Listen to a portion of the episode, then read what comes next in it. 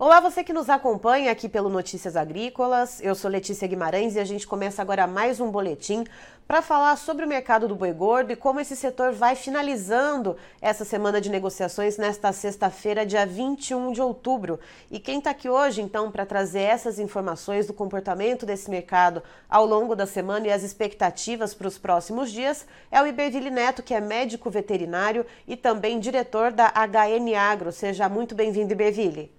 Obrigado, Letícia. É um prazer e boa tarde a todos. Vamos lá, Iberville. Essa semana a gente viu aí pressão né, para o boi China, uh, alguns analistas falando de frigoríficos tentando arriscar aí uma negociação um pouco mais baixa, abaixo dos 290 reais. Uh, como que a gente fecha essa semana? Como que você observa esse cenário, então, uh, dessa semana, penúltima semana do mês? Sim. Letícia, é, sexta-feira tipicamente é de pouco volume de negócios, né? Mas nesses últimos dias e a cara do mercado, o que, que a gente tem visto? É, o cenário de pressão de baixa, ele, ele é, é constante há, algumas meses, né? Alguns meses, na verdade, mas ele vinha vamos dizer, um pouco mais de lado esse mercado. Aí, esses últimos dias a gente sentiu um, um cenário de uma pressão um pouco maior. É, o arrefecimento da, da demanda aí na segunda quinzena, né, o que é típico, é comum, mas deu uma, uma pressionada no, no atacado, o atacado com osso cedeu um pouco, e a gente tem, tem observado a tentativa é, dos frigoríficos aí, uma tentativa um pouco mais contundente de, de desvalorização. Quando a gente pega a, é, o cenário em São Paulo, tem ocorrido ajustes, mas de maneira mais, é, mais sutil, então a gente não está vendo o mercado é, é, aceitando essa pressão maior, mas a pressão tem aumentou um pouco. E em outros estados, quando a gente olha ali, extrapola né, a nossa cerquinha aqui no estado de São Paulo, uh, o que, que a gente tem visto né, nos grandes estados ali produtores, né, nos grandes que concentram frigoríficos, Iberville?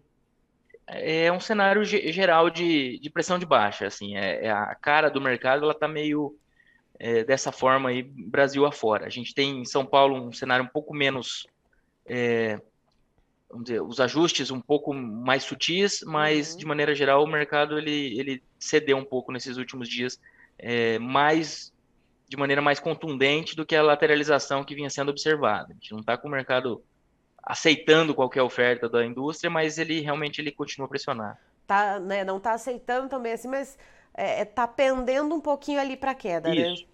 Isso. A, a, a cara do mercado ela está um pouco pior aí do que a gente observou na, na última semana, por exemplo. Ele deu, esse mercado, essa semana, ele perdeu um pouco da. Ele se fragilizou um pouco, é, pensando aí na, na negociação pecuarista, pecuarista frigorífica. E, Beville, quais são as médias de preços que a gente vê nessa sexta-feira, então, né, para as negociações até esse momento, por enquanto? São Paulo, a gente trabalha com alguma coisa em torno de 275 como mínimas, né, mas o, o maior volume de negócio ali 280 até 285, 290. Seria, seria talvez o intervalo mais comum, 280 a 285. E esse é, parece que, que, que, houve um encurtamento né, entre a diferença uh, entre a arroba do boi China e do boi comum aqui para o mercado interno. Uh, em algum momento, uh, a cotação aqui para o boi no mercado interno deve sentir isso com um pouco mais de força, deve uh, espelhar um pouco essa pressão de baixa?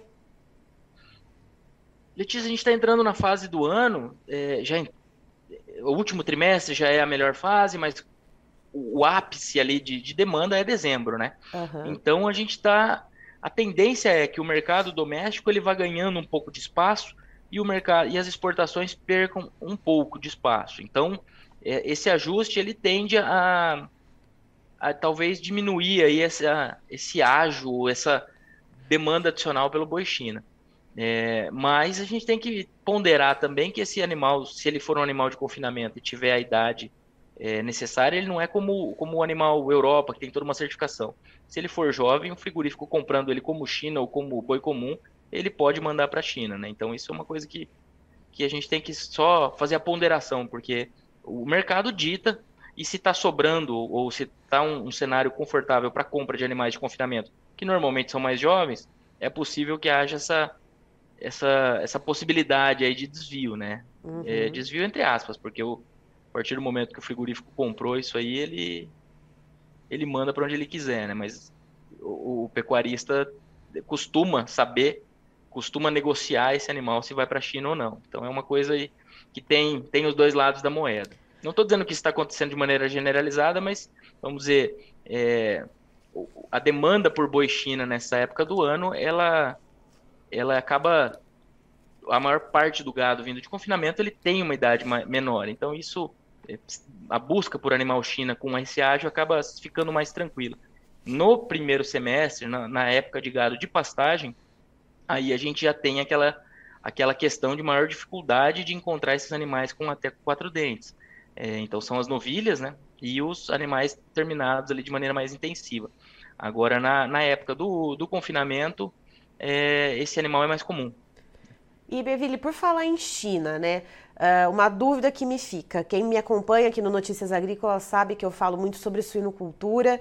Uh, a gente está vendo um cenário lá na China de preços da carne suína, que é a preferida né, do chinês, disparando a China liberando lotes né, dos estoques estatais de carne suína congelada para tentar modular né, esses preços ali para o consumidor.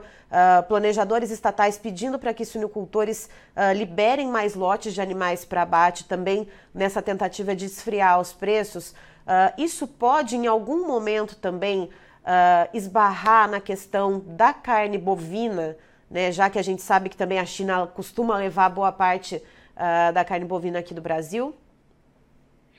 É, eu, eu, acredito que os preços da carne suína em alta eles só nos, só nos beneficiam, né? Pensando aqui que vestindo a, a camisa da pecuária de corte, né? Eles, eles acabam só beneficiando é, o envio de carne para lá. E, e, uma coisa que, que a gente, quando acompanha os preços da carne suína, nos, nos traz um, é, uma confiança de que a, o consumo de carne bovina na, na China ele, ele chegou para ficar e, e, com expectativas de, de aumento em médio prazo, é, é, é, justamente a questão da precificação do suíno. Porque alguns meses atrás, ao longo de 2022, nós observamos preços do suíno é, semelhantes àqueles pré-peste suína africana, iniciada lá em 2018, que gerou esse boom de demanda é, chinesa. Então, o que, que eu quero dizer com isso? Eu quero dizer que mesmo naqueles momentos em que a carne suína estava barata lá, é, a carne bovina continuou sendo muito demandada. Então, isso aí nos traz a, a, uma, uma hipótese, ou vem confirmando talvez essa hipótese até, de que realmente é, eles pegaram gosto, eles têm incluído a carne bovina aí dentro do seu, do seu dia a dia, né? Não é a carne mais consumida, longe disso, é a carne suína e a parte de peixes eles, eles consomem muito, né, aquicultura de maneira geral, não só peixes, né? Mas é, é, uma, é uma tendência aí de, de aumento de consumo de carne bovina. E Beville, antes da gente entrar ao vivo, só para comentar aqui com o pessoal, né, já que a gente está fazendo, falando de preços e de um retrospecto, né, uh, o Beville estava comentando comigo aqui antes da gente entrar ao vivo para trazer essas informações para vocês, de um levantamento que ele fez aí, só um levantamento dos últimos 20 anos a respeito do preço da carne bovina, né? Ele falou, ah, tava aqui dando uma rabiscada, uma rabiscada trazendo né, um retrospecto dos últimos 20 anos. E, Iberville, uh, nos conte então o que, que você encontrou, né, pegando essa curva de preços aí ao longo de 20 anos. Bom, Letícia, é, o que, que a gente fez? Deixa eu explicar então para quem está acompanhando a gente. É, a gente fez, é, em relação ao preço de janeiro, o que, que aconteceu em cada um dos meses. Então, por exemplo, todos os outubros, quanto que ele, aquele outubro estava na comparação com janeiro. Então, é, e a gente fez uma curva aqui pro, dos, do pior movimento, ou seja, o pior março em relação a janeiro, pior fevereiro, pior abril, pior outubro, sempre em relação a janeiro. Uhum. Tá? Então, isso não necessariamente o mesmo ano teve a mesma curva, mas sempre pegando os piores movimentações, as maiores quedas, né? E, e, aí, quando a gente tem, por exemplo, o pior setembro, na comparação com janeiro, ocorreu lá em 2005. E os piores outubro, novembro e dezembro ocorreram em 2009. Lembrando, 2005 a gente teve. É, a, nós tínhamos aí um, um abate de fêmeas muito forte. E depois ainda tivemos a, a febre aftosa, mas mais no final do ano. Então, esse setembro aqui não estava muito precificado ainda. E em 2009 nós tivemos a crise, a crise global, né? ao longo de 2009, né, que foi é, que eclodiu em 2008. E o que, que eu quero dizer com isso? Eu quero dizer que pegando essa curva é, dos piores anos do que, que aconteceu em, em cada mês, a curva de preços futuros, tanto para outubro, como para novembro, como para dezembro, está mostrando, está se tornando o, é, a pior movimentação da história, desse, pelo menos desses 20 anos. Então, o que a gente está observando aqui para outubro, novembro e dezembro, frente ao preço do início do ano, é a pior movimentação é, desde 2000, pelo menos. E por e... que isso, Beville? Qual que é a razão para a gente encontrar, então, uh, esse cenário né, dos últimos 20 anos da gente ter essa curva né, para preços futuros? Então, outubro, novembro e dezembro deste ano de 2022 em relação a janeiro. O que, que aconteceu, pelo amor de Deus, nos deu a razão aí para a gente entender é, é, Letícia, realmente, quando a gente pega, mesmo os anos de baixa, quando a gente começou o ano, a gente esperava que fosse aumentar um pouco a oferta, e efetivamente aumentou, esperava que na média a gente fosse ter um ano de, de preços menores do que em 2021, o que efetivamente tem acontecido. Mas é, eu creio que não estava no radar de boa parte, ou no nosso, vou falar, vamos falar por, vou falar por mim aqui, no nosso radar, não, não estava uma queda tão, tão expressiva nessa reta final do ano. E isso é uma. Tanto é que foi a pior né, dos últimos 20 anos. E o que, que, o que, que nós. A, a, qual que é a atribuição que, a, a que nós atribuímos isso?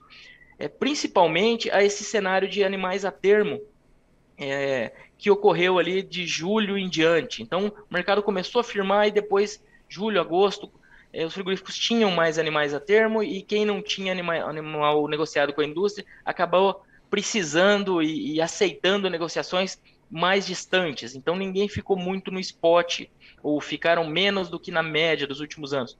Então, o IMEA mesmo, no último levantamento de confinamento, ele falou que 20% dos produtores de Mato Grosso, do, dos confinadores entrevistados, tinham animais a termo. É, participação que era de 1% em 2021. Então, o ano passado nós tivemos aquela questão com a vaca louca suspensa, vaca louca típica, Brasil é livre, aquela coisa toda, uhum. mas houve a suspensão de vendas para a China.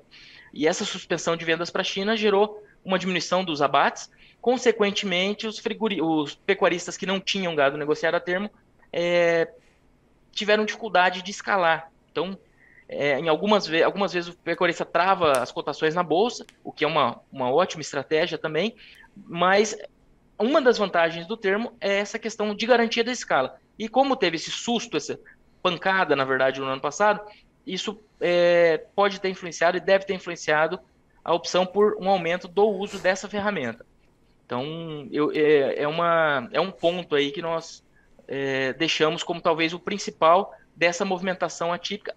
Nós tivemos um aumento de oferta esse ano, em torno de 5% no primeiro semestre. Se a gente for alongando para os meses seguintes e consolidando, é, esse aumento acaba passando um pouco de 6%, mas é, ainda é um abate historicamente é, tímido. Ele foi uhum. melhor que 2021, mas 2021 tinha sido o pior dos últimos é, 10, 11 anos. Então, não, a oferta não está excessiva, ela está acima do necessário, claro, acima da, desse nível de demanda que nós temos aqui. Tanto é que os preços têm cedido, mas eu diria que mais do que o volume de gado é essa programação confortável e essa estratégia que pegou aí é, boa parte dos pecuaristas é, sem, sem esperarem essa programação. Então, alguns tinham termo e os que não tinham foram alongando e foram aceitando essas, essas negociações com uma antecipação maior do que usualmente acontece. Isso dá conforto para a indústria, que testa preços menores, as, as indústrias que não têm o termo acabam aproveitando o cenário um pouco mais testado, mais pressionado e vão junto, e aí a gente tem esse mercado é, com, esse, com esse movimento mais atípico aí. Então, a gente não está com um consumo forte, consumo tem que ser levado em consideração. Ele também é um consumo aí com uma economia em recuperação, mas é, eu diria que talvez se fosse para elencar um fator, tenha sido essa, essa movimentação de animais a termo. Bom, então depois dessa viagem no tempo aí, né, de 20 anos indo caminhando até agora, uh, Iberville, você comentou brevemente a respeito, né, da questão de escalas. Como é que a gente está nesse momento, né? A gente sabe que tem uma diferença ali né, entre os maiores e os menores, mas se a gente fosse fazer uma média, né, um juntadão aí de como que a gente está de escala, como é que está aí esse momento? Letícia, eu acho para resumir, assim, em um, em um valor ou intervalo mais, mais curto, a gente estaria falando algo em torno de 6 a 7 dias. É, lembrando que tem frigoríficos que já estão com escala ali para primeira semana de novembro fechada, e tem frigoríficos que estão com, com programações um pouco menores, mas em torno de 6 a 7 dias para a gente ter uma referência. Um pouquinho melhor do que, do que é observado há alguns dias, algumas semanas. E aí, para as próximas semanas, para os próximo próximos dias, o que, que a gente pode esperar? Né? A gente sabe que virada de mês, né, dá aquele. cai o, o, o, salário na conta, né? A gente tem ali então essa entrada da massa salarial, algo que já é ponto pacífico, que às vezes acaba melhorando um pouco o consumo de proteínas animais. Tem algum outro fator que possa uh, contribuir de alguma forma, principalmente aqui para a demanda interna, já que a gente vê uh, China e outros né, parceiros comerciais do Brasil que acabam acompanhando né, o mercado chinês, uh, dando essa arrefecida aí nas importações? Letícia, a nossa expectativa é que essa reta final agora de outubro seja mais calma no mercado doméstico, com aquela movimentação do, do varejo começando a se estocar ali na, já na virada de mês, né? Aumentando um pouco as negociações para se preparar para o início de novembro. Em novembro, a gente vai ter o feriado é, no dia 2, que é o feriado de finados, né, que sai, cai numa, numa quarta-feira. Então, não é um feriado conhecido por melhoria de consumo, mas é um feriado que acaba atrapalhando as negociações. Então, pensando aí na compra de boiadas pela, pela indústria. Como as escalas não estão, é, não estão apertadas de maneira geral, talvez isso não impacte tanto na, nas, nas indústrias maiores, mas pode ser um, um ponto de, de colaboração aí para que as indústrias menores é, precisem buscar um pouco mais de gado aí nos dias que antecedem ou nos dias posteriores ao feriado. É, não é um, um ponto que, que nos dá muita confiança de que o mercado vai ganhar força, só isso por si só, mas quando a gente soma isso a, ao consumo melhor na reta final do ano, a Copa do Mundo, isso pode vir a, pode vir a, a melhorar um pouco esse escoamento, consequentemente é, sustentar um pouco mais esse mercado com algum ajuste aí, mas realmente é, a cara do mercado hoje ela está mais pessimista do que nós tínhamos há algumas semanas. Não, não desistimos ainda da teoria de que esse, esse consumo de final de ano pode sustentar o mercado, mas é claro que a expectativa e o, o tanto que esse mercado tem para avançar, ele tá, é um, tá, tá, tá sendo uma, reajustado aí, é, cada vez com mais cautela, né? para um, um movimento mais, de mais cautela aí no que diz respeito à expectativa do produtor. Então, oh. é, não dá para contar com grandes altas na nossa visão com, com as variáveis que nós temos hoje. Se tiver alguma surpresa, que seja muito bem-vinda, né? O, o, câmbio poderia ser uma surpresa, mas é, esse câmbio aí para ele subir e ajudar as exportações, talvez ele venha, ele venha devido a, um, a notícias ruins do ponto de vista aí das eleições. Então eu, não sei, eu acho que é melhor a gente trabalhar com esse cenário de cautela mesmo. Ou seja, a gente precisa conferir como que vai ser o resultado desse segundo turno das eleições, mas no cenário geral, o resumo da ópera é: se houver algum reajuste positivo, isso está dentro do esperado e não altas, né, muito substanciais, né, Iberville?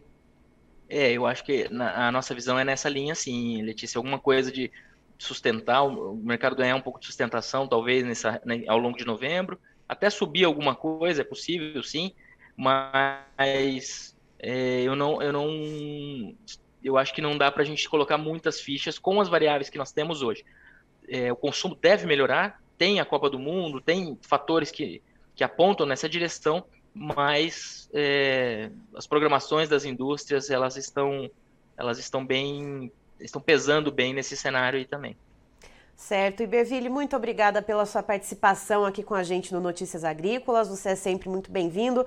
Boa sexta-feira, bom final de semana e a gente vai trocando figurinhas por aí. Obrigado, Letícia. Obrigado a todos. É um prazer. Bom final de semana a todos.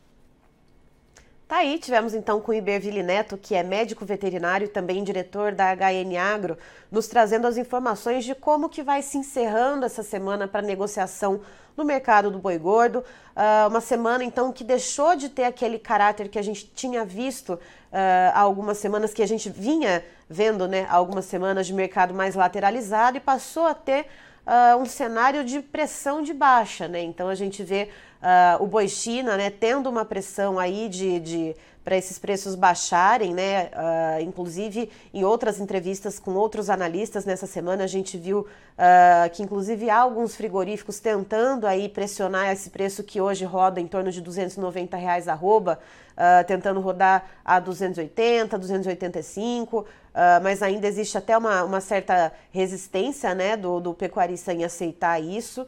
Uh, mas, de fato, né, e, e isso aqui para o estado de São Paulo, e o Iberville uh, extrapola isso e pondera né, que realmente é um, um cenário de pressão de baixa para outros estados produtores também. E que pode ser que haja uma expectativa uh, de uma melhora, de uma expectativa de um reajuste positivo né, para novembro, dezembro, e não altas substanciais. Então a gente uh, faz né, essa diferenciação e Berville traz essa diferença para a gente. A gente não deve ver picos de altas, mas sim alguma sustentação de preços ou reajustes ali pontuais e positivos. A gente tem uh, para a virada agora de novembro, como sempre, a entrada da massa salarial, que a gente já conhece, que é um fator que ajuda também no consumo. Temos o feriado do dia 2 de novembro, que é o feriado de finados, que vai dar uma quebrada na semana, não é um feriado que costuma uh, trazer melhora no consumo, uh, mas a gente tem também o feriado de 15 de novembro, temos a Copa do Mundo que vai acontecer, uh, que deve iniciar em novembro. Então são fatores que podem ali trazer alguma, alguma ajuda né, para puxar um pouquinho para cima, ou pelo menos estabilizar, né, para trancar essa pressão de baixa para o mercado do boi. E também a questão do resultado do segundo turno das eleições, que deve ser realizado então nesse dia 30 de outubro, uh, e que pode trazer alguma modificação no câmbio. E aí, então, isso a gente precisa observar o que, que vai acontecer e como que o cenário, então, uh, macro, né, deve se posicionar para a gente ver como que isso vai mexer, então, com o mercado do boi. Christian, por gentileza, os preços na tela. Vamos lá, então. A Bolsa Brasileira B3, então, mercado para o boi gordo, contrato para novembro agora de 2022, uma queda de 0,80%, valendo R$ 280,25 arroba. O contrato para dezembro, o vencimento tem uma queda de 0,72%, custando 284 reais arroba. Para janeiro, a gente vê uma queda um pouquinho mais acentuada de 0,94%, com o valor da arroba estimado em R$ 285,30 e a referência do boi gordo CPEA aqui para o estado de São Paulo, um aumento aí para o valor da arroba de 1,35%, fechando então em R$ 299,70. Eu encerro por aqui, daqui a pouquinho tem mais informações para você aqui no Notícias Agrícolas. Fique ligado. Se inscreva em nossas mídias sociais no Facebook, Notícias Agrícolas. No Instagram, arroba Notícias Agrícolas. E em nosso Twitter, arroba Norteagri. E para não perder nenhum vídeo, não se esqueça de nos acompanhar no YouTube e na Twitch, Notícias Agrícolas Oficial.